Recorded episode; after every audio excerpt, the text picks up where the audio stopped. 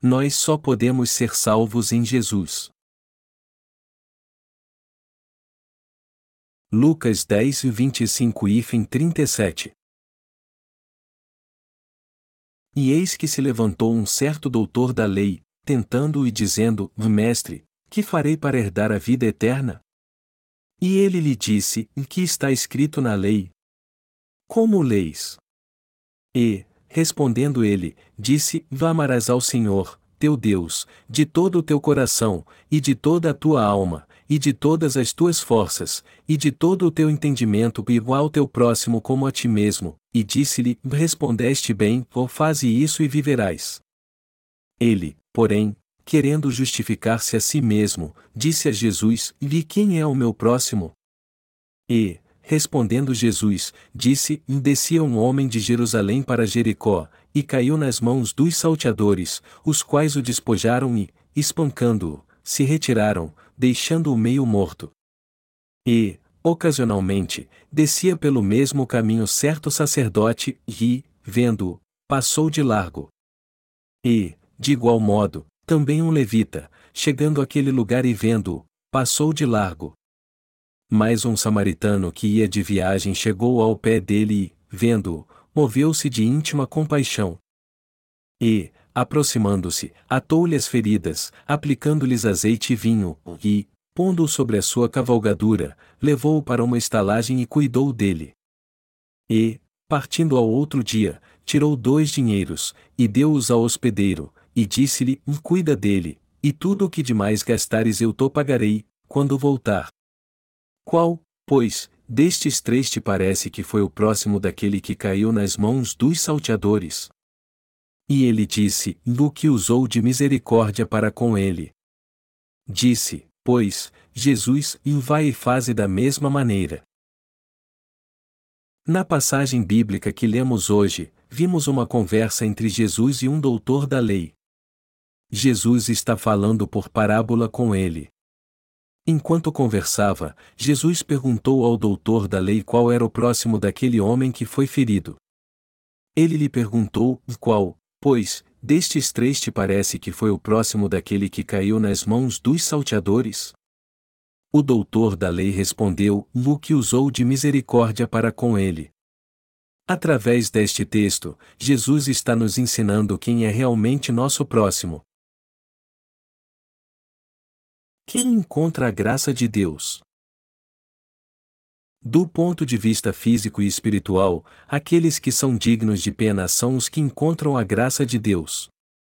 Eles são tão miseráveis que é impossível Deus não lhes conceder seu amor.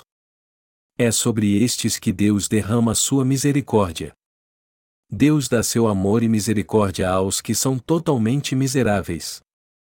Deus concede seu amor liberalmente aos miseráveis que merecem sua misericórdia.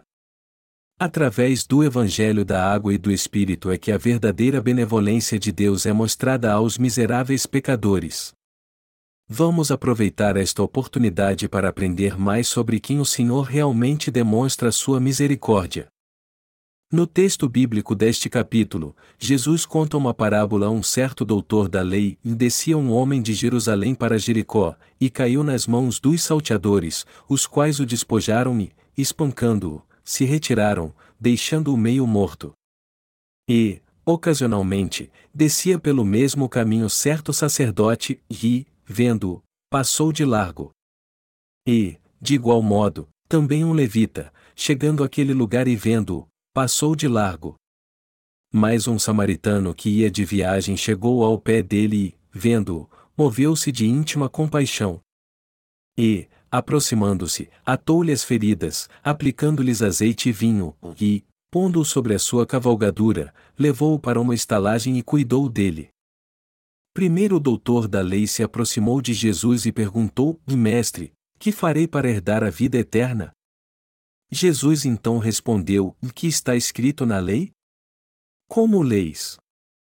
E o doutor da lei respondeu: Amarás ao Senhor, teu Deus, de todo o teu coração, e de toda a tua alma, e de todas as tuas forças, e de todo o teu entendimento e ao teu próximo como a ti mesmo. E disse-lhe: Respondeste bem, ou faze isso e viverás. Mas o doutor da lei, Querendo justificar a si mesmo, disse a Jesus: E quem é o meu próximo? Ele perguntou isso para justificar a si mesmo e desafiar Jesus. Jesus então falou figurativamente sobre um homem que caiu nas mãos de salteadores enquanto ia de Jerusalém a Samaria, e de como este homem foi ajudado por um bom samaritano.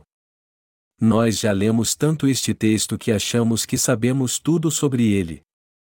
Eu acho isso porque você já está tão familiarizado com ele, talvez alguns de vocês não prestem nem muita atenção, mas ao invés de ficar falando que já sabemos tudo sobre ele, devemos recordar e meditar nas bênçãos de Deus contidas neste texto e fazer dele nosso alimento espiritual. O doutor da lei se aproximou de Jesus e tentou mostrar seu conhecimento na lei. Cheio de autoconfiança e vaidade, ele desafiou Jesus dizendo: Tenho seguido todos os mandamentos de Deus e amado meu próximo, mas quem é meu verdadeiro próximo? Eu o tratarei como Deus me mandar, mas quem é meu próximo? Se você me disser quem é meu próximo, eu o amarei como amo a mim mesmo. Todavia, este doutor da lei não era um homem justo que observava a lei de Deus, porque todos nascem com uma natureza pecaminosa e com todos os ingredientes do pecado. Mas ele, desconhecendo a verdade, julgava mal a si mesmo, pensando que era capaz de observar toda a lei de Deus. Em outras palavras, o doutor da lei não conhecia bem a si mesmo. Ele confiava demais em si mesmo. Então ele desafiou a justiça de Jesus, dizendo: Quem é meu próximo? Vou lhe mostrar que amo meu próximo como a mim mesmo. Ao fazer isso, eu herdarei a vida eterna. Então Jesus expôs a opinião do doutor da lei através de uma parábola, dizendo-lhe: Bem impossível você conseguir observar a lei de Deus, e sempre será assim. A primeira cidade mencionada nesta parábola é Jerusalém. Jerusalém é a cidade da paz. É a cidade da religião. Nos dias de Jesus, Jerusalém era a capital de Israel e também a maior cidade da região. O nome o Jerusalém o significa o ensinamento de paz. Jesus citou justamente Jerusalém em sua parábola para chamar a atenção do doutor da lei para sua verdadeira natureza. Na parábola, um certo homem descia de Jerusalém para Jericó. Todo nome geográfico e todo nome de pessoas escritos na Bíblia tem um significado. O nome da cidade de Jericó significa o perfumado, ou a cidade significa este mundo. Isso será esclarecido quando eu concluir meu sermão. Na maioria das vezes que Jesus ensinava, eles falava figurativamente. O que Jesus quis dizer quando contou que um certo homem caiu nas mãos de salteadores enquanto ia para Jericó de Jerusalém? Isso mostra que o doutor da lei era de Jerusalém, e que ele era um homem religioso, um líder da religião judaica. E Jesus fez esta comparação para nos ensinar que estas pessoas religiosas estão prestes a se corromper e ir para o mundo depois de levar uma vida religiosa. Nós somos os que caíram nas mãos dos salteadores enquanto íamos para Jericó. Jesus disse: Descia um homem de Jerusalém para Jericó, e caiu nas mãos dos salteadores, os quais o despojaram e, espancando-o, se retiraram, deixando-o meio morto. E, ocasionalmente, descia pelo mesmo caminho certo sacerdote, e, vendo-o, passou de largo. Podemos ver que este o certo sacerdote se refere ao doutor da lei com o qual Jesus falava. Jesus estava dizendo a ele através da parábola: Você é este sacerdote da parábola. Você vive no conforto e na opulência de Jerusalém, e de seu alto cargo você ensina a todos como viver. Embora como líder religioso você fale da lei, ensine as pessoas a observá-la e amar seu próximo como amam a si mesmas, você mesmo não obedece aos mandamentos de Deus e nem ama o seu próximo, igual ao sacerdote que passou de largo do homem da parábola. Você mesmo não guarda a lei. Há muitos exemplos de cristãos que acabaram voltando para o mundo depois de levar uma longa vida religiosa. E ainda há os leigos cristãos cujos líderes religiosos, seus professores, nem sequer nasceram de novo, ou seja, pastores, evangelistas, presbíteros e diáconos, são iguais os servos de Satanás que serão condenados. Nós éramos assim. Antes de encontrarmos o Evangelho da água e do Espírito, nós estávamos em pecado, fracos, desesperados e presos à armadilha Satanás, e por causa disso estávamos destinados à condenação e à destruição. Já que criamos em Jesus sem conhecer sua justiça, nosso destino era o inferno. Através desta parábola, Jesus estava dizendo ao doutor da lei: Você, como mestre da lei, com o tempo ficará depravado e sofrerá por causa dos seus pecados. Você se exalta da sua fé em Deus e de cumprir a lei, mas trata os gentios como animais e não tem compaixão por aqueles que não guardam a lei de Deus. Você ensina no templo que a pessoa deve viver segundo a palavra de Deus, mas você vive mesmo como a lei ensina? Você também é um pecador que não vive pela lei. Por isso você precisa de salvação. Em Israel, os sacerdotes vinham dos levitas. Os sumos sacerdotes em especial eram descendentes de Arão, tirados dos levitas. Entre os descendentes de Arão, o homem que estiveste com 30 anos podia ser sumo sacerdote. Deus tirou os sacerdotes dos descendentes de Levi dentre as doze tribos de Israel. Os sacerdotes eram os líderes de Israel encarregados de oferecer sacrifícios pelo povo no tabernáculo. Mas um dos sacerdotes, igual ao doutor da lei que ensinava o povo de Israel a viver pela lei, passou de largo quando viu o viajante morrendo na estrada. Sacerdotes e doutores conheciam a lei e ensinavam as pessoas a guardá-la, mas qual era a verdade? Embora eles ensinassem os israelitas a se arrepender e viver pela lei de Deus, eles mesmos não a observavam. E quanto a nós? Será que guardamos a lei? Não, não guardamos. Será que conseguimos guardar toda a lei? Não, de modo algum. Seria maravilhoso se pudéssemos guardar toda a lei de Deus, mas você e eu somos incapazes de viver pela lei. Não há uma única pessoa na terra que consegue guardar toda a lei. Mas há muitos neste mundo que não conhecem a si mesmos e se vangloriam de ter sido salvos de seus pecados por guardar toda a lei de Deus. Mas até onde eles se afastaram de Deus? Alguns ensinam o povo a observar toda a lei de Deus, enquanto outros julgam a todos com sua própria justiça, dizendo: por que você não consegue guardar a lei de Deus? Estes são os próprios líderes religiosos do cristianismo. Ou seja, eles agem como líderes religiosos embora não tenham nem nascido de novo. Eles são os líderes religiosos hipócritas. Eles dizem às pessoas na igreja: esta é a lei de Deus e devemos viver por ela. Contudo, eles apenas falam superficialmente sem conhecer a fundo o significado da lei de Deus. Por que Deus nos deu a lei? Deus nos deu sua lei para nos ensinar quem realmente somos e dizer a nós: todos vocês cometem pecado assim. Deus não nos deu a lei para que fossemos salvos por guardá-la. Pelo contrário, Ele nos deu sua lei para nos fazer conhecer os nossos pecados, como está escrito, e por isso, nenhuma carne será justificada diante dele pelas obras da lei, porque pela lei vem o conhecimento do pecado, Romanos 3 horas e 20 minutos. Mas ao contrário da intenção de Deus, há muitos que interpretam mal a lei e o desafiam dizendo: Quem é meu próximo? Eu o amarei como a mim mesmo. Só porque ainda não conheceram o Evangelho da água e do Espírito, estes cristãos são os que descem a Jericó, e ou seja, vão para o mundo e, embora creiam por muito tempo em Jesus e sua posição na igreja seja alta, eles acabam se corrompendo mais ainda depois de crer em Jesus. Embora queiram viver segundo a vontade de Deus, eles não conseguem. Quando aceitaram a Jesus, eles ficaram apaixonados e sua fé se acendeu, mas ao longo do tempo, sua fé esfriou e eles se corromperam mais ainda devido aos seus pecados, apesar de sua posição ter subido de diácono a presbítero, de pastor auxiliar a pastor titular. O que o Senhor realmente quis dizer ao doutor da lei foi: Você que não fez nada para ajudar aquele que caiu nas mãos dos salteadores. E você é o primeiro a ir para o inferno. Você é aquele que mais precisa da ajuda do seu próximo, e seu próximo sou eu mesmo.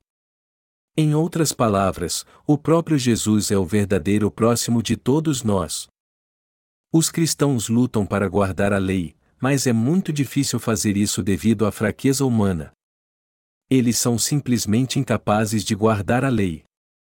Mas a maioria dos líderes motiva sua igreja a viver pela lei. Então, por que Deus nos deu sua lei? Para conhecermos nossos pecados. Então não é certo ensinar aqueles que ainda não nasceram de novo a observar a lei de Deus. Este tipo de ensinamento passa longe da vontade de Deus e do propósito da lei. Os que são iguais ao doutor da lei do texto deste capítulo que lemos hoje são bons em ensinar os outros, embora eles mesmos não tenham nascido de novo ainda. O que estas pessoas fazem quando encontram com outros que estão com problemas? Mesmo quando seu próximo é vítima dos salteadores e está morrendo, eles simplesmente olham para ele sem nada fazer, como se isso não fosse da sua conta. Eles não sabem o que fazer.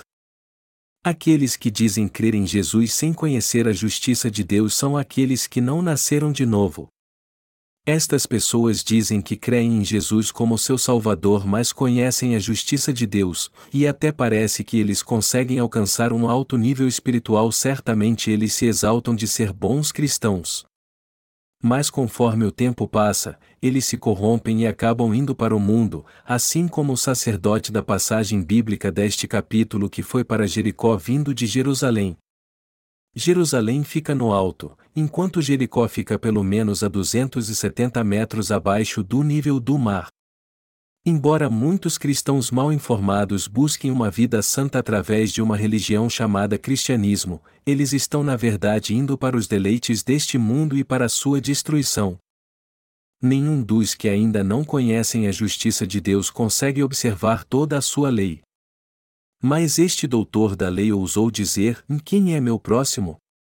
Eu cuidarei dele. Eu amarei a Deus com toda a minha força até o dia de morrer. E amarei o meu próximo como a mim mesmo. Eu sou perfeito em servir a Deus. E agora darei meu amor ao meu próximo. Você acha que consegue cumprir toda a sua obrigação com seu semelhante? Ninguém consegue fazer isso. Mesmo se Confúcio voltasse à vida, ele não conseguiria cumprir todas as suas obrigações com seu semelhante. Foi por isso que nossos antepassados nos ensinaram as ideias de Confúcio, pois elas representavam um ideal impossível de se realizar.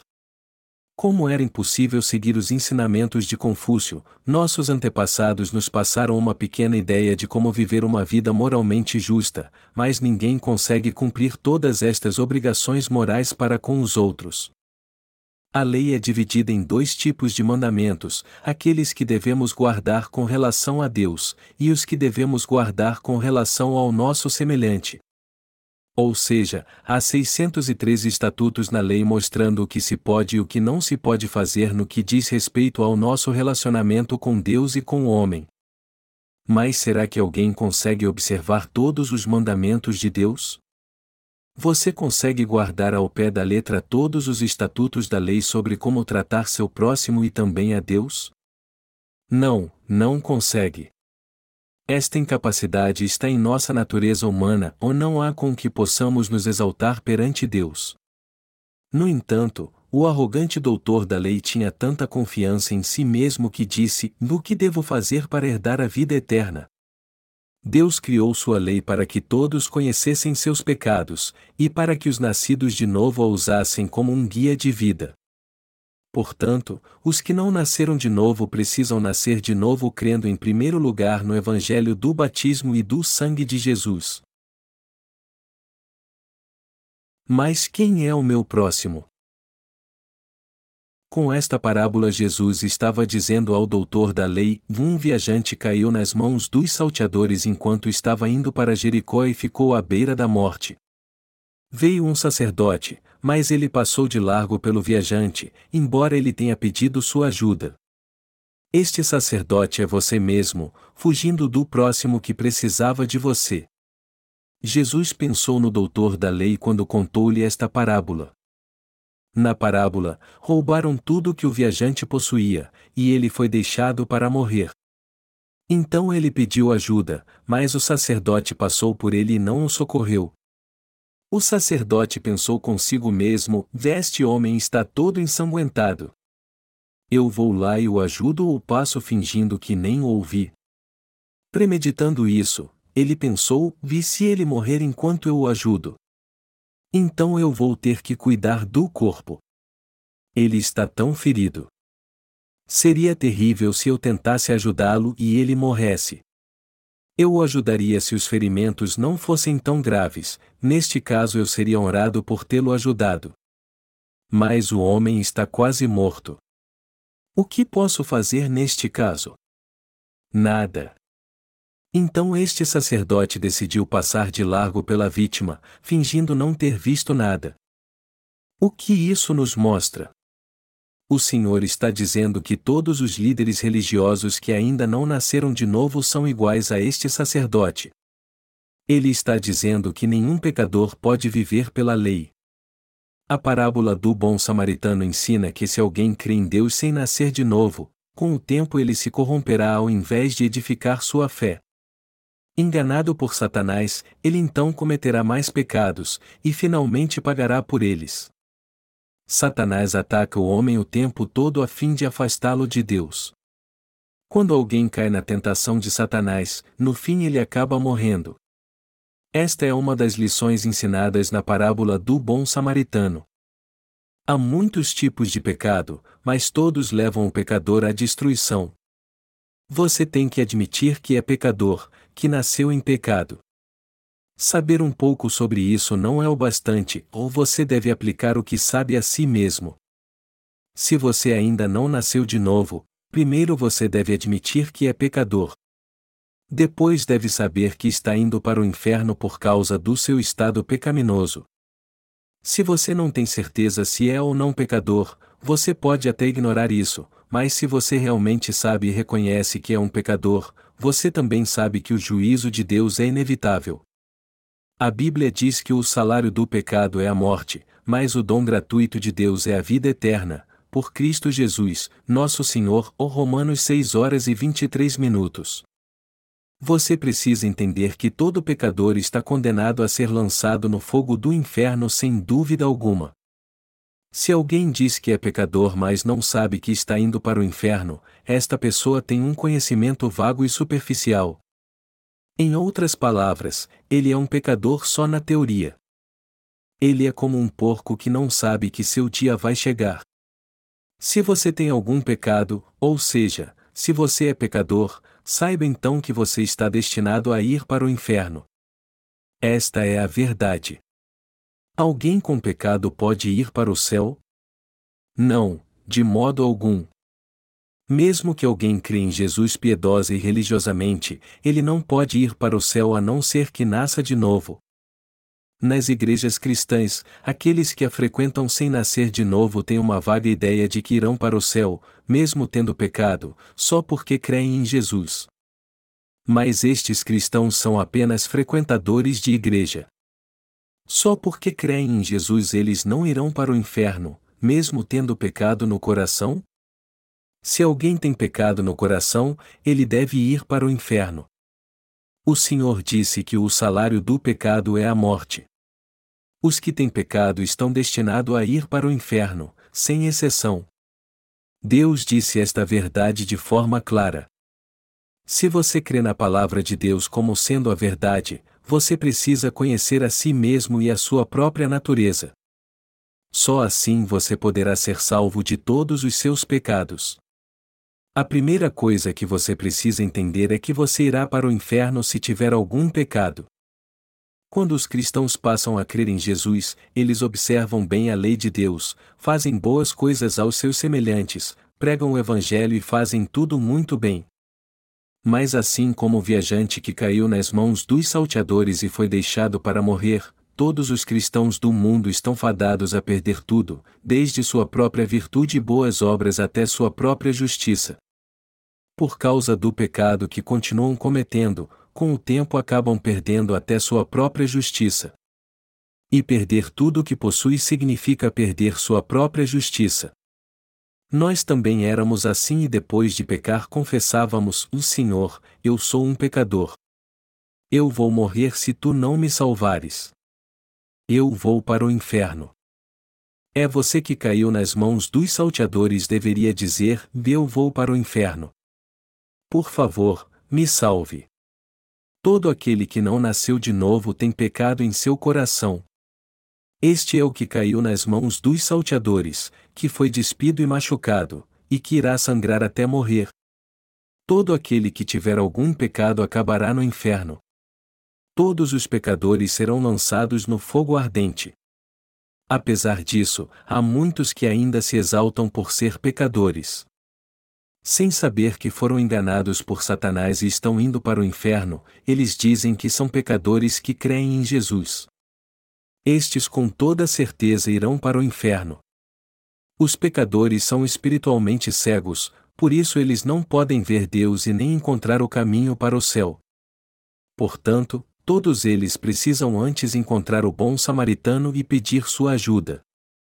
Com esta parábola, Jesus está dizendo que alguém só pode ser salvo de seus pecados se encontrar o samaritano, ou seja, Jesus, que é o nosso benfeitor. Os mestres da lei e os sacerdotes estavam apenas exaltando as vantagens de se obedecer à lei com suas próprias palavras, mas eles mesmos não conseguiam viver pela lei. Era inevitável que estes sacerdotes e doutores da lei sucumbissem ao mundo, assim como o viajante que caiu nas mãos dos salteadores. Além disso, enquanto vão aos poucos para o mundo, eles também acabam perdendo sua própria justiça, qualidades e bens. Então eles deveriam se render ao Senhor, vir para sua presença e clamar pela sua salvação. Está escrito: Vi, de igual modo, também um levita, chegando àquele lugar e vendo, passou de largo, ou Lucas 10 horas e 32 minutos. Mais uma vez este texto mostra que quem leva uma vida religiosa, inclusive os líderes religiosos e os pastores de igreja, são hipócritas. Aquele que não nasceu de novo não pode viver em Jerusalém, ou seja, no reino de Deus. Eles não passam de hipócritas. Eles fingem ser santos e falam sobre santidade e devoção, mas ao olharmos dentro do seu coração, vemos que ele está cheio de pecado e sua alma destinada a ir para o inferno. Por esta razão, estes cristãos precisam crer no batismo e no sangue de Jesus para ser libertos de todos os seus pecados. Era isso que Jesus queria ensinar através desta parábola do bom samaritano. Mas quando pregamos sobre esta passagem bíblica, aqueles que não nasceram de novo dizem: e nós não agimos como este sacerdote. Não somos como este levita. Pelo contrário, vamos encontrar e ajudar quem caiu nas mãos dos salteadores e agir como o bom samaritano. Amados irmãos, com quem nós parecemos? Você faria o que o samaritano fez? Este bom samaritano é o nosso amigo Jesus. Foi este Jesus, somente Ele, quem purificou todos os nossos pecados com o batismo que recebeu de João Batista e o sangue que derramou na cruz.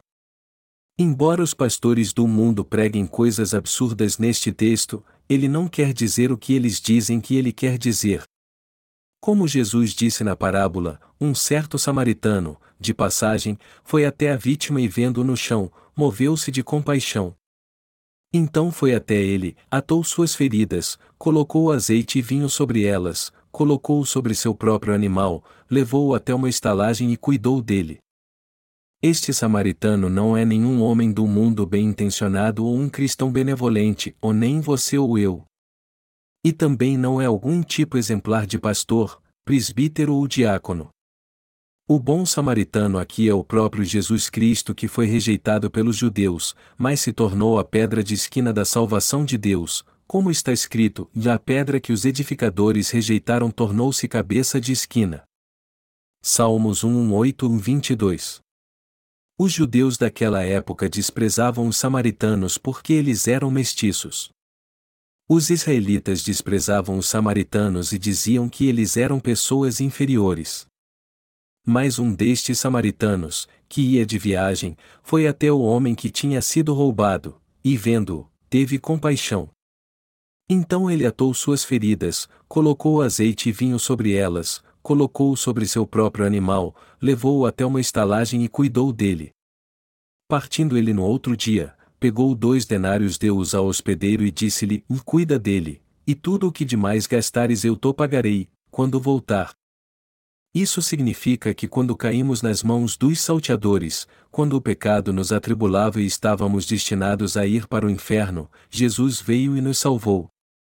Em suma, o Senhor está nos ensinando que foi assim que ele nos salvou. O que o samaritano fez ao homem que caiu nas mãos dos salteadores?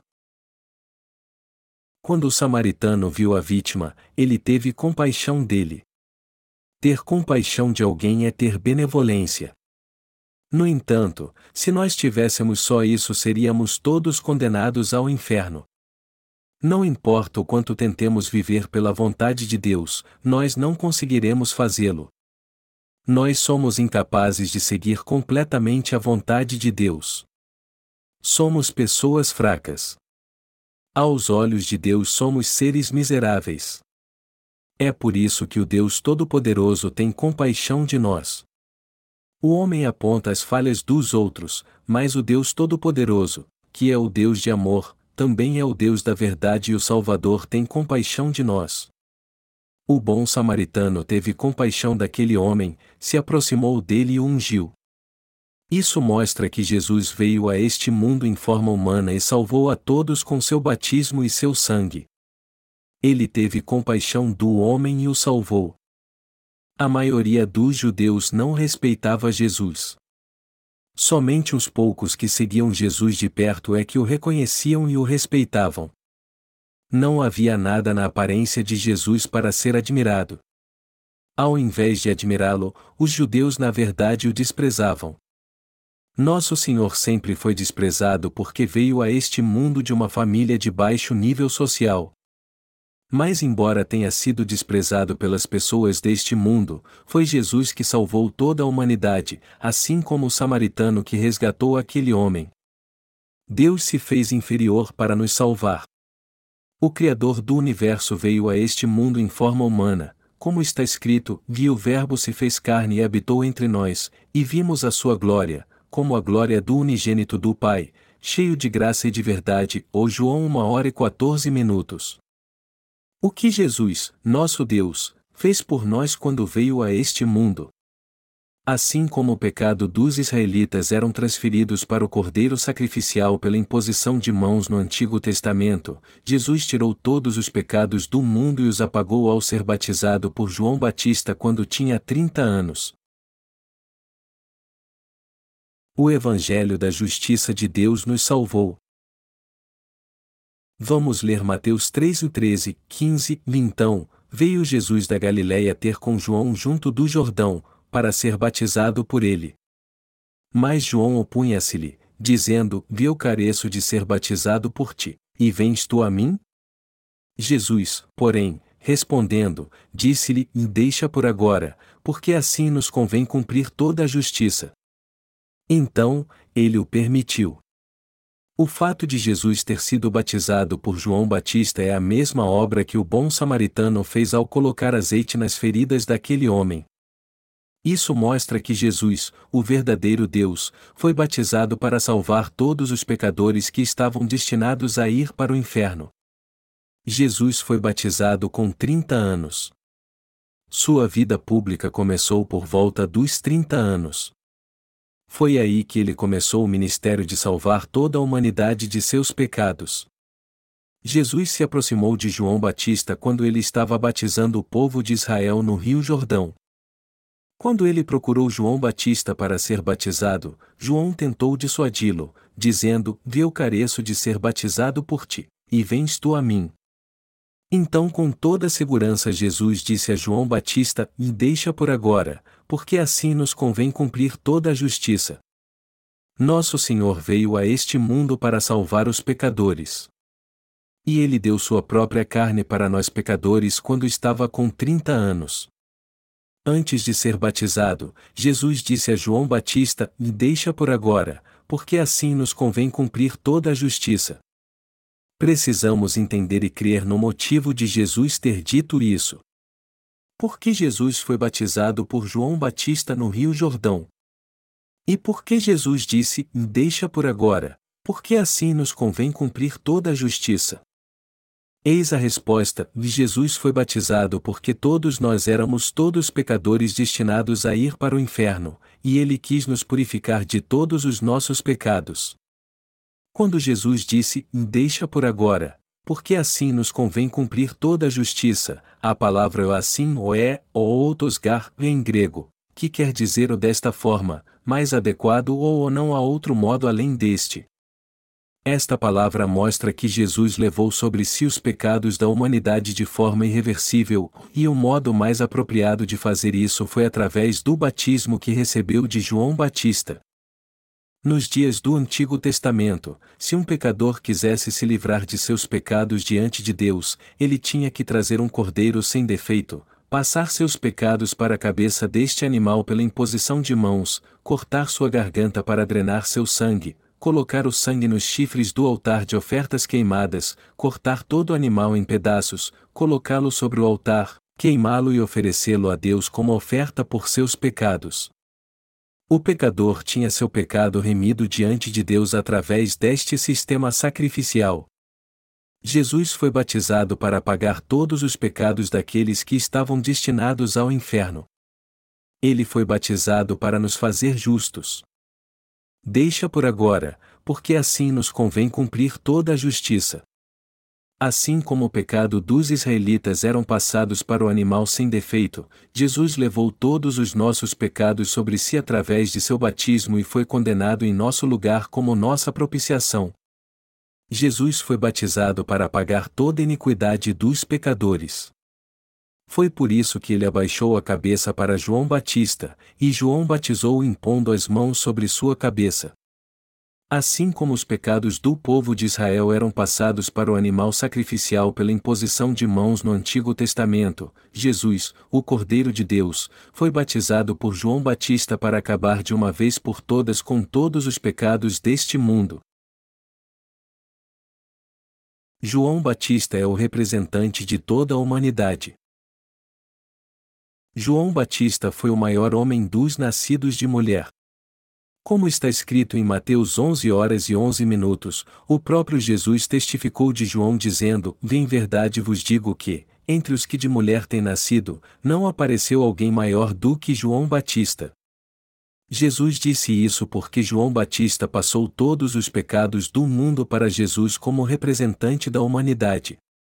No momento que Jesus foi batizado, ele tomou todos os pecados da humanidade sobre si e os apagou.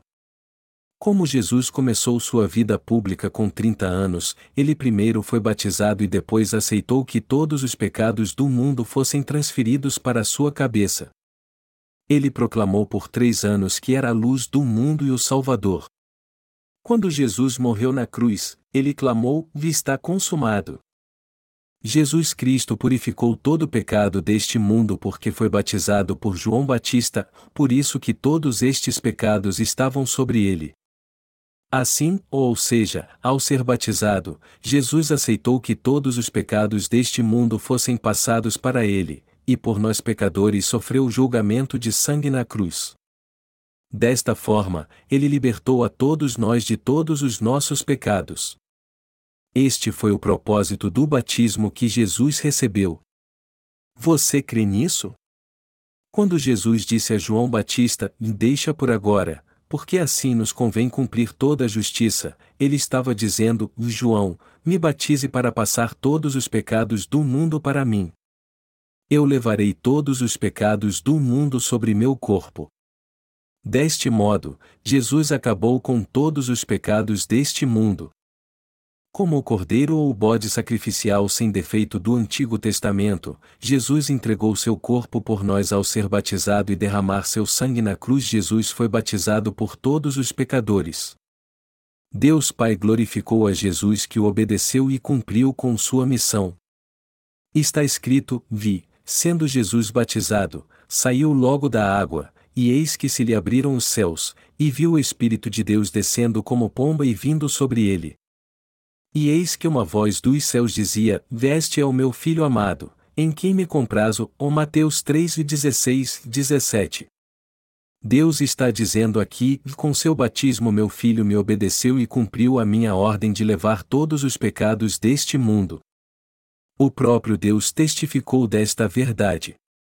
É somente uma questão de crermos que o Senhor nos salvou de todos os nossos pecados. Também devemos crer que Jesus apagou todos os nossos pecados ao ser batizado quando veio a esta terra. Todos nós devemos ser libertos por esta fé. Eis o Cordeiro de Deus, que tira o pecado do mundo.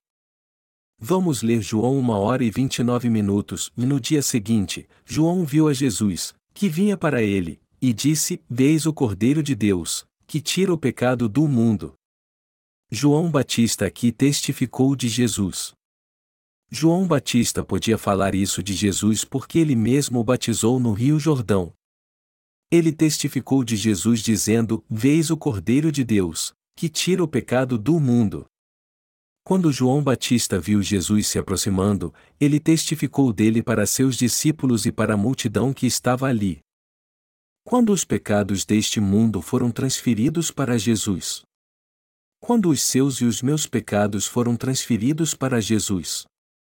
Quando todos os pecados de todo homem neste mundo foram transferidos para Jesus?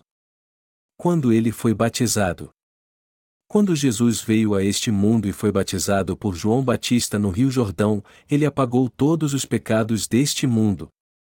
E um dia após seu batismo, quando João Batista viu Jesus se aproximando, ele testificou dele, dizendo: Veis o Cordeiro de Deus, que tira o pecado do mundo.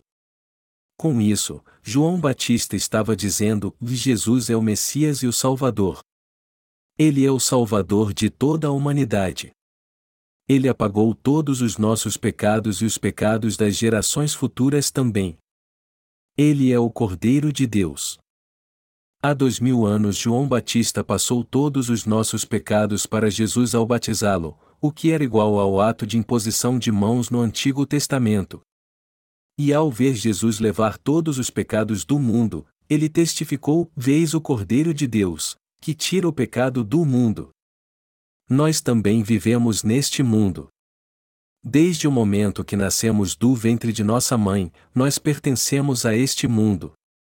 Independentemente de quanto tempo estamos neste mundo, não podíamos parar de pecar perante Deus. Crendo em Deus ou não, todos nós pecamos. Mas o que acontece com os pecados que cometemos? Todos eles foram passados para Jesus. Jesus é o Cordeiro de Deus que tira o pecado do mundo.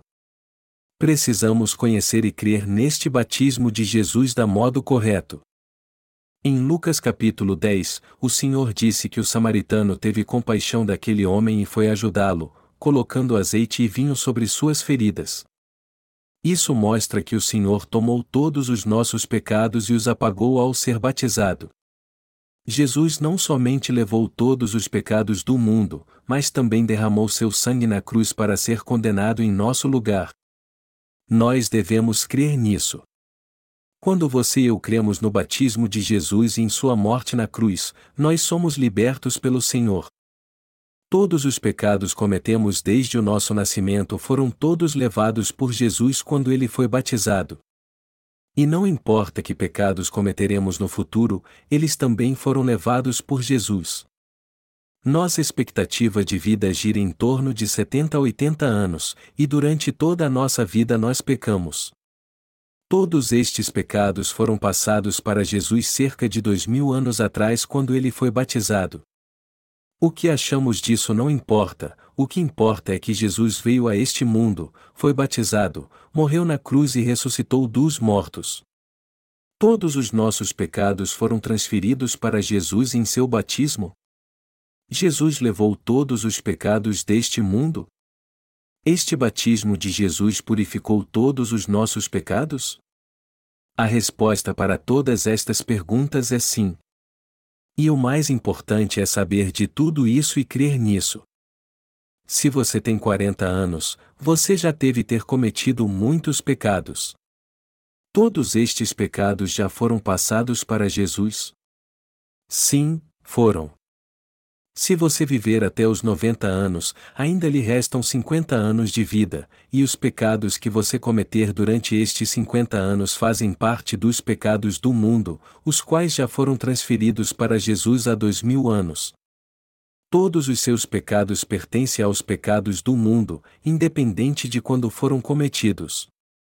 Os pecados que cometemos hoje pertencem aos pecados do mundo, os pecados que cometeremos amanhã também pertencem aos pecados do mundo, os pecados que cometemos ontem também pertencem aos pecados do mundo, os pecados que cometemos anteontem também estão incluídos nos pecados do mundo, os pecados que cometemos desde que nascemos são os pecados do mundo e os pecados herdados dos nossos pais também são os pecados do mundo.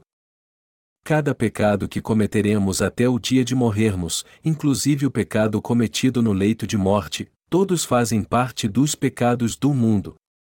Até mesmo o último pecado foi transferido para Jesus. A Bíblia afirma claramente que Jesus é o Cordeiro de Deus, que tira o pecado do mundo. Há cerca de dois mil anos Jesus levou todos os pecados deste mundo. Portanto, você e eu não temos mais pecado algum. Ter a fé correta é enxergar isso e crer nesta verdade sem duvidar. Mesmo sem saber quando iremos morrer, sabemos com certeza que continuaremos cometendo pecado até nosso último dia neste mundo. Mas Jesus já levou todos estes pecados com seu batismo.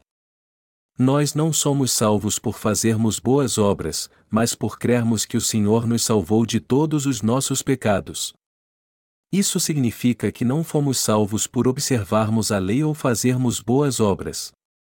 Embora desejássemos fazer isso, não conseguimos fazê-lo por causa da nossa fraqueza. Para cada coisa que fazemos certo há cinco erradas.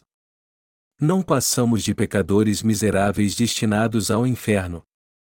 O Senhor nos salvou desta forma e nos fez justos. O Senhor salvou a mim, a você e a todas as pessoas deste mundo.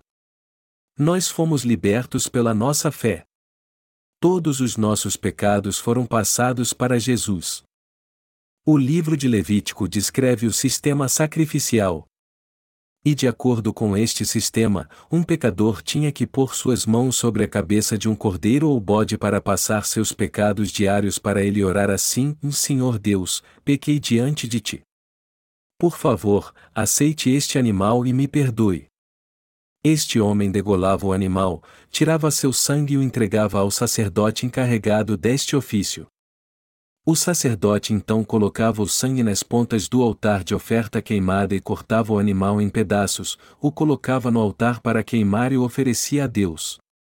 Desta forma, os israelitas ofereciam as ofertas de pecado quando pecavam, mas seus pecados continuavam crescendo porque eles não podiam oferecer sacrifícios todos os dias. Então o Senhor estabeleceu outro sacrifício para o seu povo, que foi o sacrifício do dia da expiação. Ele era feito pelo sumo sacerdote no décimo dia do sétimo mês. Neste dia, o sumo sacerdote, como representante de seu povo, oferecia sacrifícios para expiar os pecados anuais de todos os israelitas. Para oferecer sacrifício pelo povo, ele primeiro tinha que oferecer um bezerro como oferta de pecado por si mesmo e fazer expiação por si e por sua família. Então o sumo sacerdote trazia dois bodes e oferecia um deles ao Senhor dentro do tabernáculo. O sumo sacerdote impunha as mãos sobre a cabeça do primeiro bode e passava para ele todos os pecados dos israelitas, tirava seu sangue e o levava para dentro do Santíssimo Lugar. Então ele aspergia o sangue sete vezes sobre a tampa da arca do testemunho, o propiciatório que ficava dentro do Santíssimo Lugar. O número sete na Bíblia é o número de Deus, e representa a perfeição. E por meio deste sangue aspergido, o preço de todos os pecados anuais do povo de Israel era pago de uma vez por todas. Havia campainhas de ouro costuradas na bainha do éfode, que era a vestimenta externa do sumo sacerdote. Então, quando ele aspergia o sangue, os sinos dourados tiniam, e os israelitas ficavam ouvindo aquele som de fora do tabernáculo. Quando o sumo sacerdote tocava sete vezes o sino dourado, todos os israelitas ficavam aliviados em ouvir isso porque sabiam que o preço por seus pecados havia sido completamente pago. Então o sumo sacerdote trazia outro bode, o bode emissário, e na frente do povo que esperava fora do tabernáculo, ele impunha suas mãos sobre a cabeça do animal e orava: Senhor Deus, este povo cometeu pecados durante este ano, pecados de maus pensamentos, adultério, fornicação, homicídio, roubo, cobiça, maldade, fraude, lascívia, inveja, blasfêmia, orgulho e loucura. Eu, como representante de seu povo, agora passo estes pecados para este bode emissário ao impor minhas mãos sobre sua cabeça. Por favor, aceite este animal como sacrifício pela vida de todo o seu povo. Depois disso, o sumo sacerdote mandava o bode emissário embora para o deserto levado por um homem escolhido por ele. O bode levava sobre si todas as iniquidades dos israelitas até uma terra inabitável e era solto no deserto.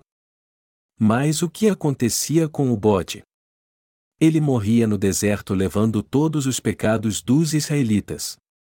Era assim que os pecados anuais dos israelitas eram expiados no dia da expiação. O que está escrito em Hebreus 10 horas e 1 minuto? Está escrito, e porque, tendo a lei a sombra dos bens futuros e não a imagem exata das coisas, nunca, pelos mesmos sacrifícios que continuamente se oferecem cada ano, pode aperfeiçoar os que a ele se chegam. Neste texto o Senhor nos ensina sobre sua perfeita e eterna salvação ao ligar seu sacrifício com o sacrifício do dia da expiação. Jesus ofereceu o sacrifício eterno com seu corpo através de seu batismo e de seu sangue na cruz. Ou seja, ao vir a esta terra e ser batizado, o Senhor levou de uma vez por todas nossos pecados que não foram purificados pelas orações diárias de arrependimento. Jesus salvou de todos os pecados a nós que cremos em seu batismo e sangue. João Batista tirou todos os pecados deste mundo e transferiu-os para Jesus quando impôs suas mãos sobre sua cabeça, para que todo aquele que crê no batismo e no sangue de Jesus não tivesse mais pecado. Nosso Senhor aceitou todos os pecados do mundo e morreu na cruz. Enquanto no Antigo Testamento era o sumo sacerdote que oferecia sacrifício por seu povo, no Novo Testamento foi João Batista o último sumo sacerdote descendente de Arão, o primeiro sumo sacerdote, que cumpriu a tarefa de transferir os pecados de toda a raça humana. Lucas 1, 5, 17, Mateus 11, 11, 13. Como filho do sacerdote Zacarias, João Batista foi enviado por Deus seis meses antes de Jesus nascer. E tanto Zacarias quanto sua esposa Isabel eram descendentes de Arão, o sumo sacerdote. Ao ser batizado por João Batista, Jesus levou todos os pecados do mundo sobre si. E por levar assim todos os pecados deste mundo e ser condenado na cruz, ele salvou todos nós. Ao ser batizado por nossos pecados, ele purificou todos estes pecados do nosso coração. O que Jesus disse em sua parábola? Ele disse que o samaritano foi até aquele homem e atou suas feridas, depois pôs azeite e vinho sobre elas. Jesus curou todos que estavam destinados ao inferno, os que eram miseráveis, atormentados pelo pecado e oprimidos pelos demônios. O que o samaritano fez ao pôr azeite nas feridas tem a ver com o ministério de Jesus, ou seja, tem a ver com o fato de o próprio Jesus ter apagado todos os pecados em favor do homem e sido condenado por nós ou seja, um simbolismo do ministério da água, seu batismo e do sangue de Jesus. Ao pôr azeite na ferida, evitamos uma infecção. Assim Jesus purificou totalmente todos os pecados do mundo e os pecados que você e eu tínhamos desde que nascemos do ventre de nossa mãe, os pecados que cometemos até hoje e até mesmo os pecados que cometeremos no futuro. Ele nos salvou completamente para que nunca mais sejamos pecadores, não importa o quanto sejamos fracos. Ao ser batizado, Jesus apagou todos os nossos pecados. Ele tirou todos os pecados da raça humana. E ao morrer na cruz, ele foi condenado pelos pecados de todas as pessoas e nos salvou do juízo. Depois de colocar azeite nas feridas, o que o samaritano fez? Depois do azeite ele colocou o vinho nas feridas. O vinho que o samaritano colocou simboliza o sangue de Jesus. Vinho também significa alegria na Bíblia. Como está escrito, vi o Verbo se fez carne e habitou entre nós, Jesus veio a esta terra em forma humana, e com 30 anos levou todos os nossos pecados através do batismo que recebeu no Rio Jordão. Ele apagou todos os nossos pecados da melhor forma possível. Assim o Senhor deu sua alegria aos crentes. Ele acabou com todos os nossos pecados. Então há algum pecado em nós ainda? Não, é claro que não. E quanto aos outros? As pessoas deste mundo também estão sem pecado? Sim, elas também não têm mais pecado. O problema, porém, é que há muitos que ainda não sabem e não creem no que Jesus fez por eles, na verdade de nascer de novo, de que todos os pecados deste mundo foram tirados graças à obra da justiça de Jesus. E porque eles não sabem desta obra que o Senhor fez, eles levam uma vida religiosa ainda com seus pecados, só esperando a morte. Eles são mortos por salteadores no caminho para Jericó e o mundo, ou seja, serão lançados no inferno, embora o Salvador já tenha vindo e salvado todos nós com a água e com o sangue. 1 João 5:4 e 8. A Bíblia diz: "E de sorte que a fé é pelo ouvir, e o ouvir pela palavra de Deus." O Romanos 10 horas e 17 minutos. Vi também diz: "Vi conhecereis a verdade, e a verdade vos libertará." O João 8 horas e 32 minutos. E eu sou a luz do mundo. Quem me segue não andará em trevas, mas terá a luz da vida. O João 8 horas e 12 minutos. Como vemos neste texto, a verdade está na água e no sangue de Jesus Cristo. O Senhor diz que ninguém pode ser salvo só porque conhece bem a lei e a cumpre. Ao contrário, só pode ser salvo aquele que se encontrar com o bom samaritano, ou seja, Jesus Cristo. E quanto a você? Você já se encontrou com o bom samaritano? Você já encontrou o samaritano, a quem todos ridicularizam? Jesus foi humilhado por todos neste mundo ele ainda é ridicularizado. Mas Jesus se tornou o nosso Salvador. Jesus é o Deus de amor que nos dá a vida se crermos nele. Nosso Deus é quem nos dá a verdadeira alegria. Quando crermos que todos os pecados do mundo, inclusive os nossos, foram passados para Jesus através de seu batismo, aí teremos a verdadeira paz, satisfação e alegria. Quando os nossos pecados foram tirados e lançados fora, ou seja, quando, pela fé, nossos pecados saíram, fomos cheios de alegria. Devemos circuncidar o prepúcio do nosso coração, como está escrito: circuncidai, pois, o prepúcio do vosso coração e não mais endureçais a vossa cerviz. O Deuteronômio 10 horas e 16 minutos. Ou seja, apenas quando pela fé reconhecermos que todos os nossos pecados foram passados para Jesus é que receberemos a circuncisão da remissão dos pecados em nosso coração.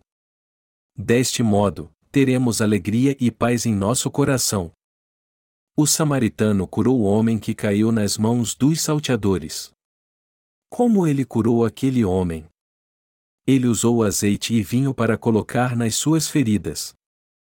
Do mesmo modo, Jesus também colocou azeite e vinho sobre todas as nossas feridas dilaceradas, cortadas e doloridas causadas pelos pecados que cometemos. Ele sempre coloca azeite e vinho em cada ferida que fere nosso coração. O nosso Senhor Jesus disse: Eu levei todos os pecados ao ser batizado por João Batista.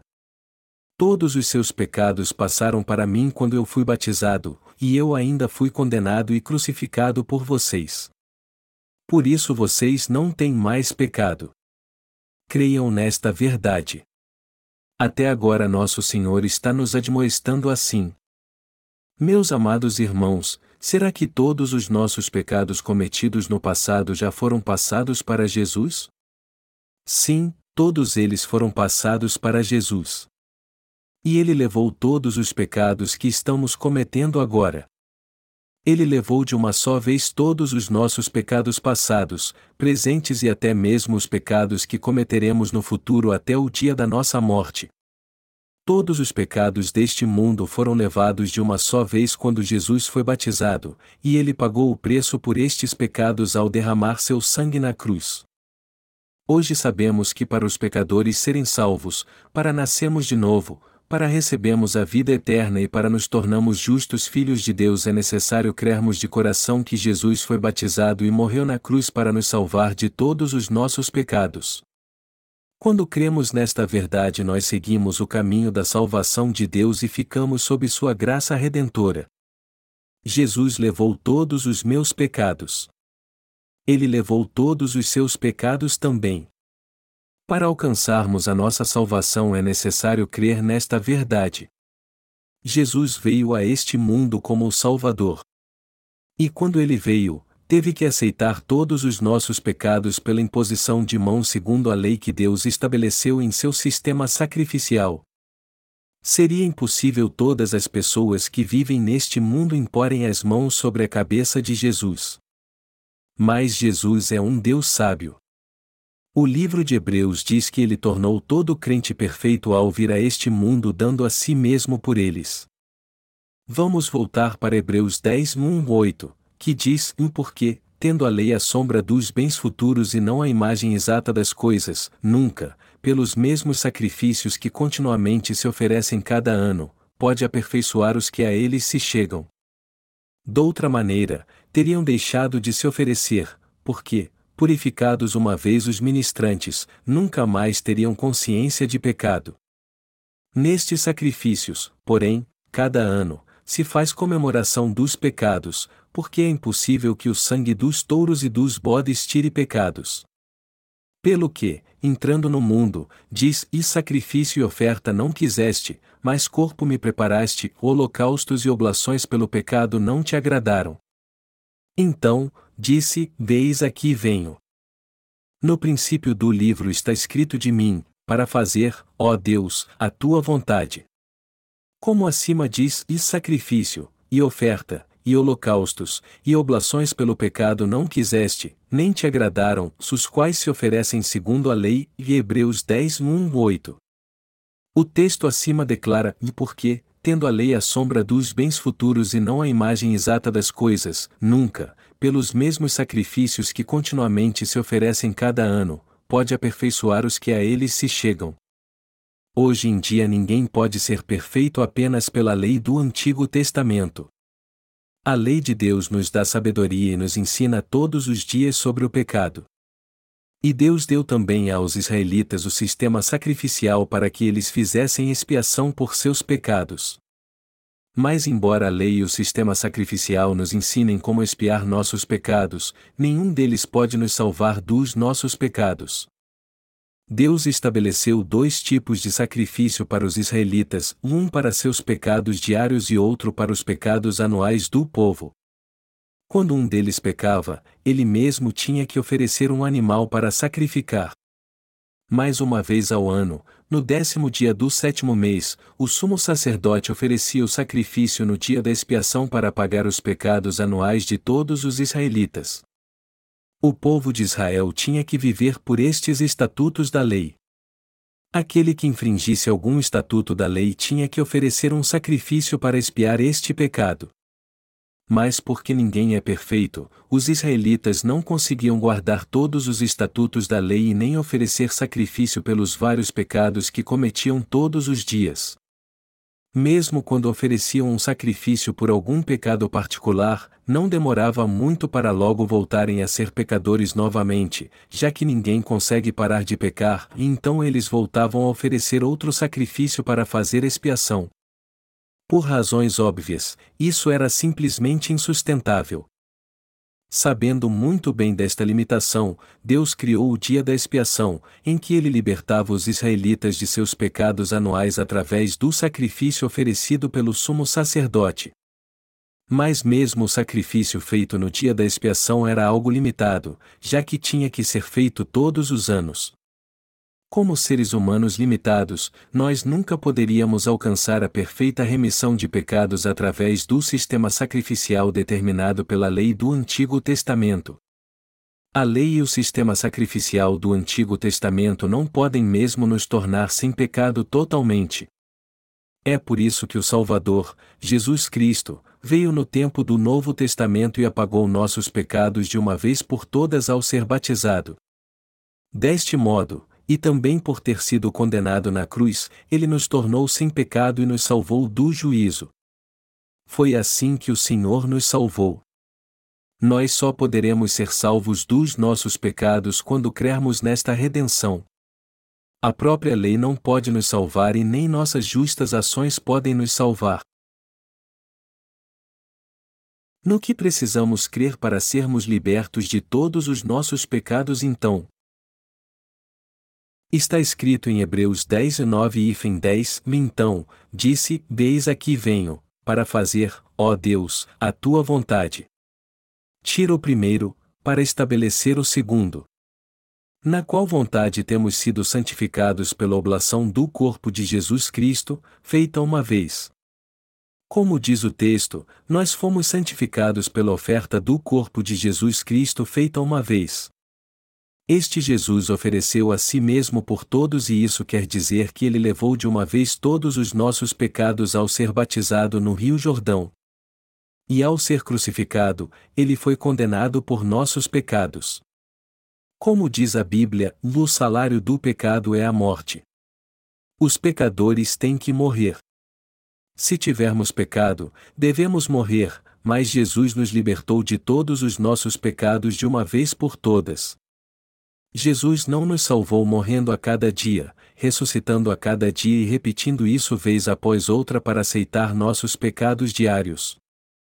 Pelo contrário, Jesus, o verdadeiro Deus, libertou o homem dos seus pecados de uma vez por todas ao vir só uma vez a este mundo, aceitando de uma só vez todos os pecados do mundo através de seu batismo e sendo crucificado apenas uma vez. Esta foi a vontade do Pai. E Jesus cumpriu esta vontade totalmente.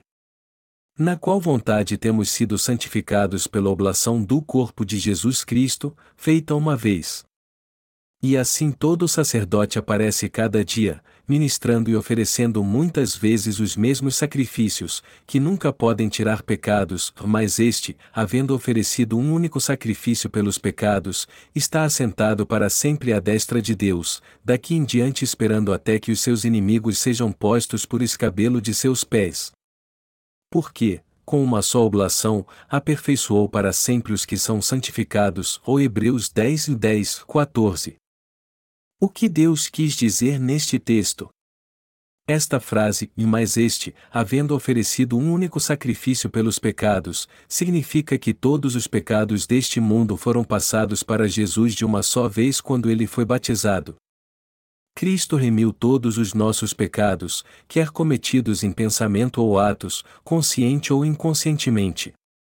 Foi para isso que Jesus veio a esta terra e para nos libertar de todos os nossos pecados. Ele veio para nos salvar de todos os nossos pecados. De uma só vez nosso Senhor levou os pecados de todos nós e nos remiu para sempre, ou seja, ele ofereceu um sacrifício eterno.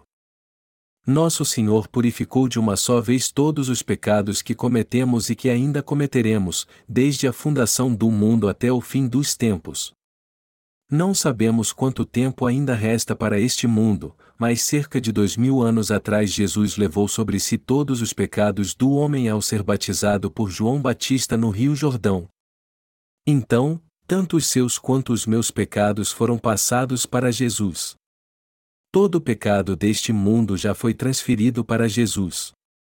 Ele ofereceu um único sacrifício eterno ao levar todos os nossos pecados de uma vez, quando derramou seu sangue na cruz ao ser condenado, ressuscitou dos mortos ao terceiro dia e se tornou o Salvador de todo aquele que nele crê. Hoje nós cremos em Jesus, mas ele já levou todos os nossos pecados há dois mil anos atrás. Então tudo o que temos que fazer é crer nesta verdade e confessar: o Senhor aceitou todos os meus pecados através de seu batismo e foi condenado na cruz por mim. Ele padeceu grande dor e sofrimento. Ele morreu para me salvar, mas ressuscitou dos mortos e agora está assentado à destra de Deus.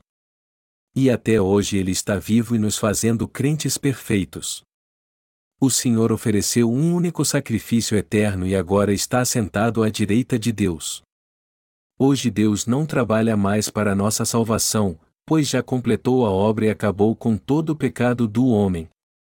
É por causa desta verdade que somos salvos. Não há outra justiça de Deus além desta.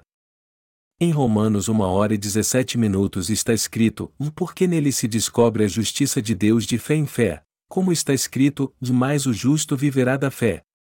Há algo interessante na escrita chinesa com relação a esta palavra justiça. Justiça em letra chinesa é Oyi, e esta letra é composta de outras duas letras, Yang, que significa ovelha, e ovo, que significa o eu. Em outras palavras, ela significa: eu me tornei um justo por causa de uma ovelha, ou seja, eu me tornei sem pecado graças ao amor sacrificial do Cordeiro. A justiça de Deus foi o que nos fez sem pecado através de seu Cordeiro, e através dele nos salvou totalmente de todos os nossos pecados. Por outro lado, a justiça humana é como trapo de imundícia. O ser humano é sujo como um trapo imundo. Nossa justiça própria não é nada. Nós estávamos destinados a ir para o inferno depois de viver uma vida inútil, fútil, sem sentido algum, como está escrito: o coração dos filhos dos homens está cheio de maldade, que há desvarios no seu coração, na sua vida, e que depois se vão aos mortos. Ou Eclesiastes 9 horas e 3 minutos. Então Deus teve compaixão de nós e se tornou nosso Salvador. Ele levou todos os nossos pecados de uma só vez e agora está assentado à direita de Deus. Jesus já resolveu nosso problema com o pecado e agora está assentado à direita de Deus. Portanto, é de imprescindível entendermos que Jesus foi batizado para tirar todos os nossos pecados do mesmo modo que os animais eram sacrificados no Antigo Testamento para apagar os pecados dos israelitas pela imposição de mãos. Assim como o pecado dos israelitas eram passados para o animal do sacrifício quando eles impunham as mãos sobre ele nos dias do Antigo Testamento, no Novo Testamento Jesus levou todos os pecados do mundo sobre seu corpo santo e sem pecado ao ser batizado, ou seja, seu corpo levou nossos pecados. Embora seu coração não tivesse pecado, seu corpo passou a ter pecado. Assim Jesus recebeu todos os nossos pecados através de seu batismo e por isso morreu por nós. Era assim que o animal sacrificado levava os pecados dos israelitas e morria no lugar deles pelo sistema sacrificial do Antigo Testamento. Desta forma, os nossos pecados foram totalmente purificados. Foi o batismo de Jesus que purificou todos os nossos pecados. Ele aceitou os nossos pecados sobre si através de seu batismo. Foi exatamente por isso que, quando foi ser batizado, Jesus disse a João Batista: Me deixa por agora, porque assim nos convém cumprir toda a justiça. Jesus não foi batizado porque era humilde, porque não tinha poder ou porque respeitava João Batista. Ele foi batizado por um propósito apenas e nos salvar. Somente através de Sua palavra é que podemos ser salvos. Só podemos ser salvos se entendermos e crermos corretamente na palavra de Deus. É por isso que a fé é tão indispensável para nossa salvação. Vamos voltar a ler Hebreus 10 e 14, 18, um porque, com uma só oblação, aperfeiçoou para sempre os que são santificados. E também o Espírito Santo nolo testifica, porque, depois de haver dito, veste é o concerto que farei com eles depois daqueles dias, diz o Senhor, porei as minhas leis em seu coração e as escreverei em seus entendimentos, acrescenta, vi jamais me lembrarei de seus pecados e de suas iniquidades. Ora, onde há remissão destes, não há mais oblação pelo pecado, ou Hebreus 10 14 18. Assim está escrito, Vora, onde há remissão destes, não há mais oblação pelo pecado. Embora não haja mais oferta pelo pecado, muitos cristãos continuam orando assim: Senhor, por favor, me perdoe por ter pecado. Eu pequei novamente hoje. Por favor, perdoe este pecador. Jesus, por favor, volte a este mundo e morra novamente na cruz por mim. Mas você não precisa mais orar assim. Você não precisa mais fazer isso. Jesus se tornou nosso próprio bom samaritano e pôs azeite e vinho em nossas feridas. Ele colocou azeite e vinho nas feridas que o pecado nos fez.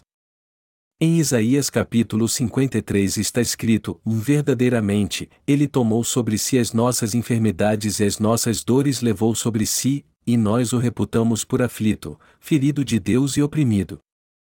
Mas ele foi ferido pelas nossas transgressões e moído pelas nossas iniquidades, o castigo que nos traz a paz estava sobre ele, e, pelas suas pisaduras, fomos sarados, ou Isaías 53 2.4 e 5.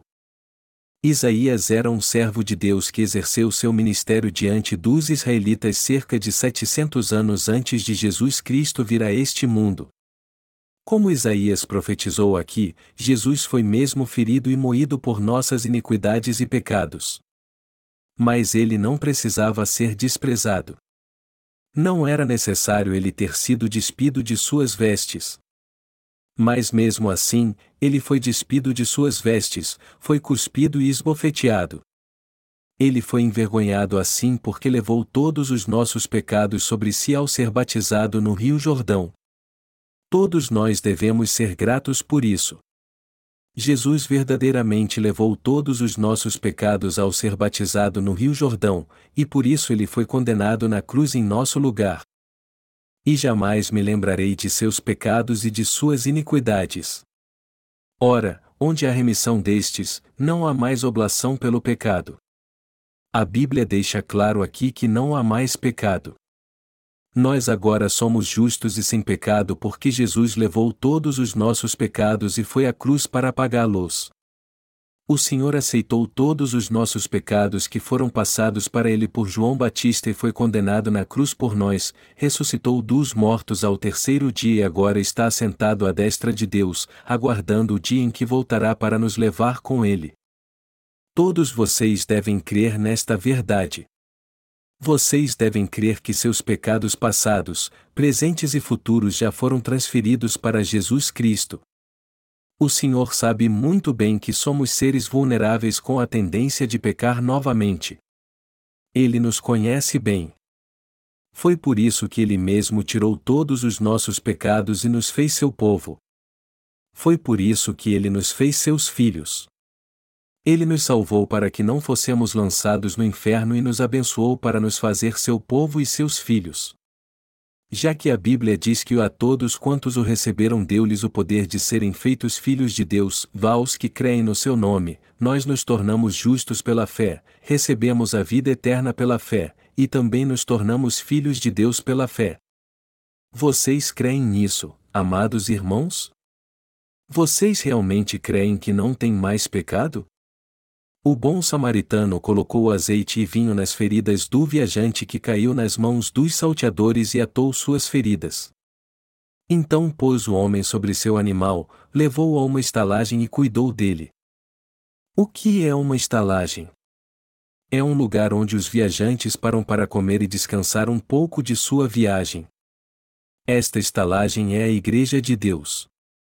O viajante que caiu nas mãos dos salteadores foi salvo naquele lugar, mas suas feridas eram tão graves que ele teve que ser cuidado dentro daquela estalagem. Isso mostra que você deve ficar na igreja e continuar ouvindo a palavra de Deus para ser totalmente curado de todas as feridas de seu corpo e alma. Foi por isso que o bom samaritano levou o viajante para a estalagem, para mostrar que os santos devem ficar na igreja. Então o bom samaritano deu ao hospedeiro dois denários, dizendo: Cuida dele, e tudo o que demais gastares eu to pagarei. Quando voltar, o qual o significado dos dois denários? Significa que Deus deu à igreja o Novo e o Antigo Testamento. Ou seja, Deus confiou sua palavra à sua igreja até a sua volta, para que todos os que caírem nas mãos dos salteadores, ou seja, os pecadores, sejam salvos de seus pecados. Amados irmãos, nosso Senhor já nos salvou mais que suficiente. O apóstolo Paulo disse: portanto, agora, nenhuma condenação há para os que estão em Cristo Jesus, que não andam segundo a carne, mas segundo o Espírito. O Romanos 8 horas e 1 minuto. Hoje não há condenação para os que estão em Cristo. Condenação significa o juízo do culpado. Deus não nos imputa mais pecado algum. Foi por isso que ele levou todos os nossos pecados. Jesus é Deus. Ele tirou todos os nossos pecados pela água e pelo sangue. Nosso Senhor purificou todos os nossos pecados com seu batismo e com o sangue da cruz. Por isso ele disse: portanto, agora, nenhuma condenação há para os que estão em Cristo Jesus, que não andam segundo a carne, mas segundo o Espírito. Paulo continua dizendo: Porque a lei do Espírito de vida, em Cristo Jesus, me livrou da lei do pecado e da morte. O Romanos 8 horas e 2 minutos. Deus se tornou homem, veio a esta terra, nos salvou dos nossos pecados e se tornou nosso Salvador. Deste modo Deus nos fez seus filhos. E para curar as feridas dos nossos pecados, ele nos levou a uma estalagem para cuidar de nós, ou seja, nos levou para a sua igreja. O Senhor da igreja onde os nascidos de novo estão é o próprio Deus, e o hospedeiro é o servo de Deus. Então quem são os convidados? São os santos que caíram nas mãos dos salteadores enquanto estavam mergulhados no pecado, mas foram salvos por darem ouvidos ao Evangelho da água e do Espírito. Estes santos estão agora descansando e se alegrando na Igreja de Deus. Este mundo é cheio de pecado, e, por causa disso, nós os santos também temos feridas em nosso coração.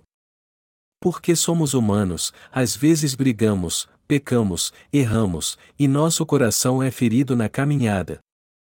Por isso é tão importante virmos à Igreja de Deus e ouvirmos a palavra proclamando que o nosso Senhor purificou todos os nossos pecados e todos os pecados do mundo também.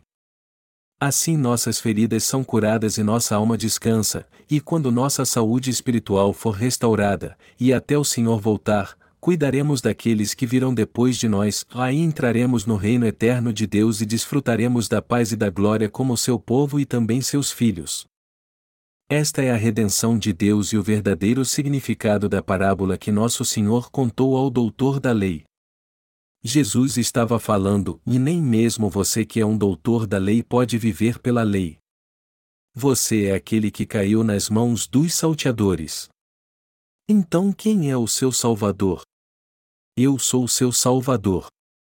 Disse Jesus: E eu sou o caminho, e a verdade, e a vida. Ninguém vem ao Pai senão por mim, ou João 14 horas e 6 minutos. E também disse: Vi em nenhum outro a salvação, porque também debaixo do céu nenhum outro nome há, dado entre os homens, pelo qual devamos ser salvos. Devemos sempre lembrar que é graças ao nosso Senhor que fomos salvos.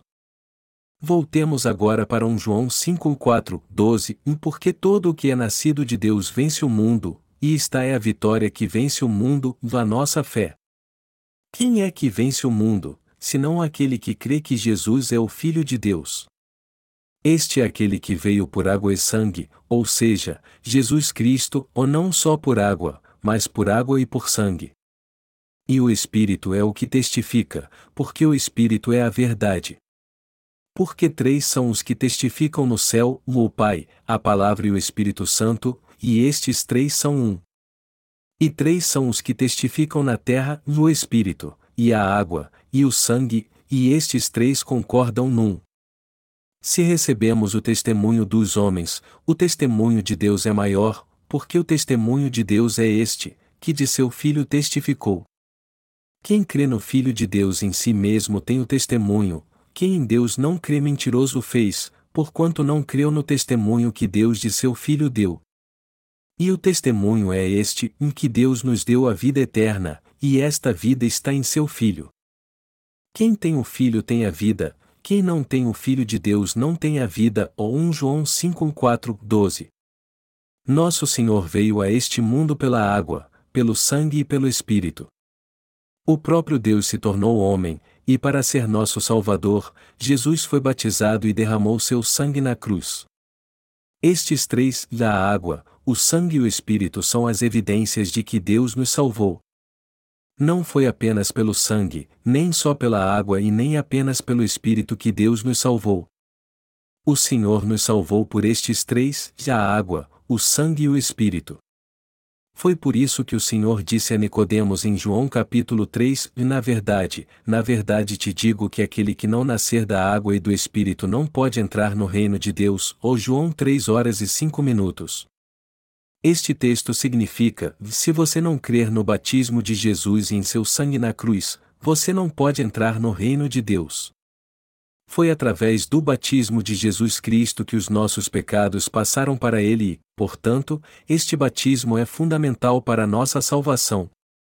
Vamos agora ler um Pedro 3 horas e 21 minutos, em que também, como uma verdadeira figura, agora vos salva, batismo, não do despojamento da imundícia da carne, mas da indagação de uma boa consciência para com Deus, pela ressurreição de Jesus Cristo, o batismo, ou seja, a água é uma verdadeira figura que nos salva através da ressurreição de Jesus Cristo.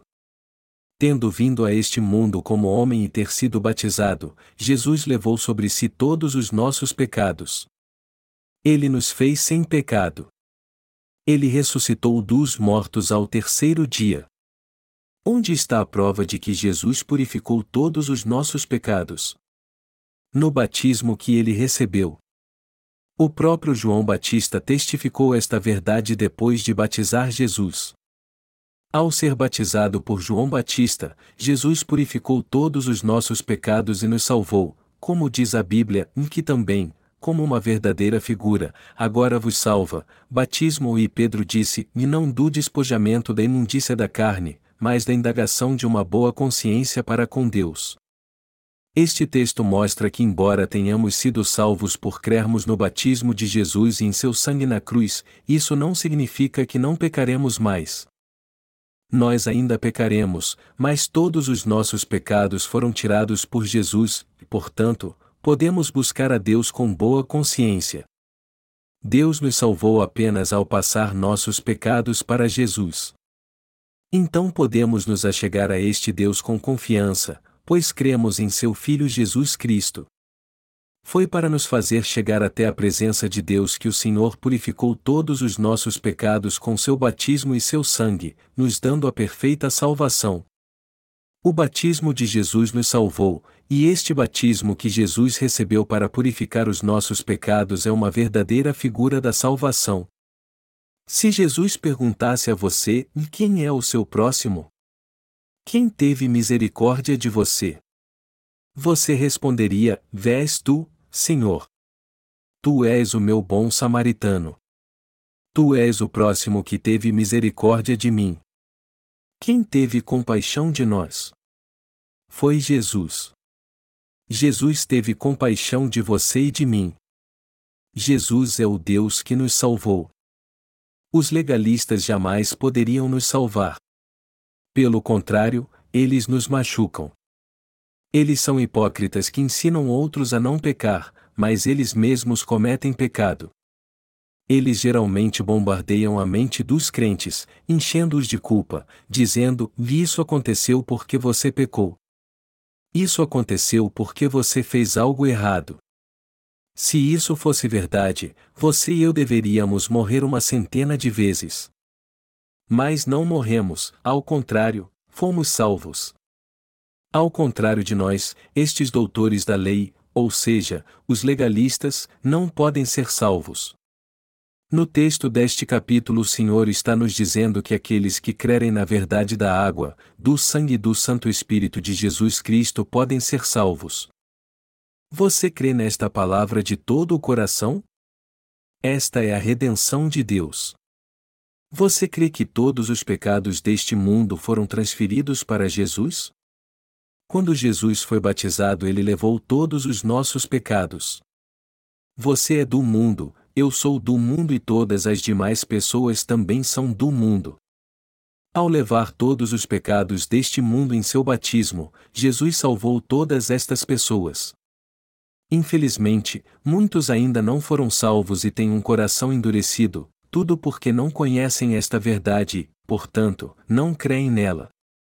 Mas devemos todos lembrar que somente pela fé é que todos podem ser salvos.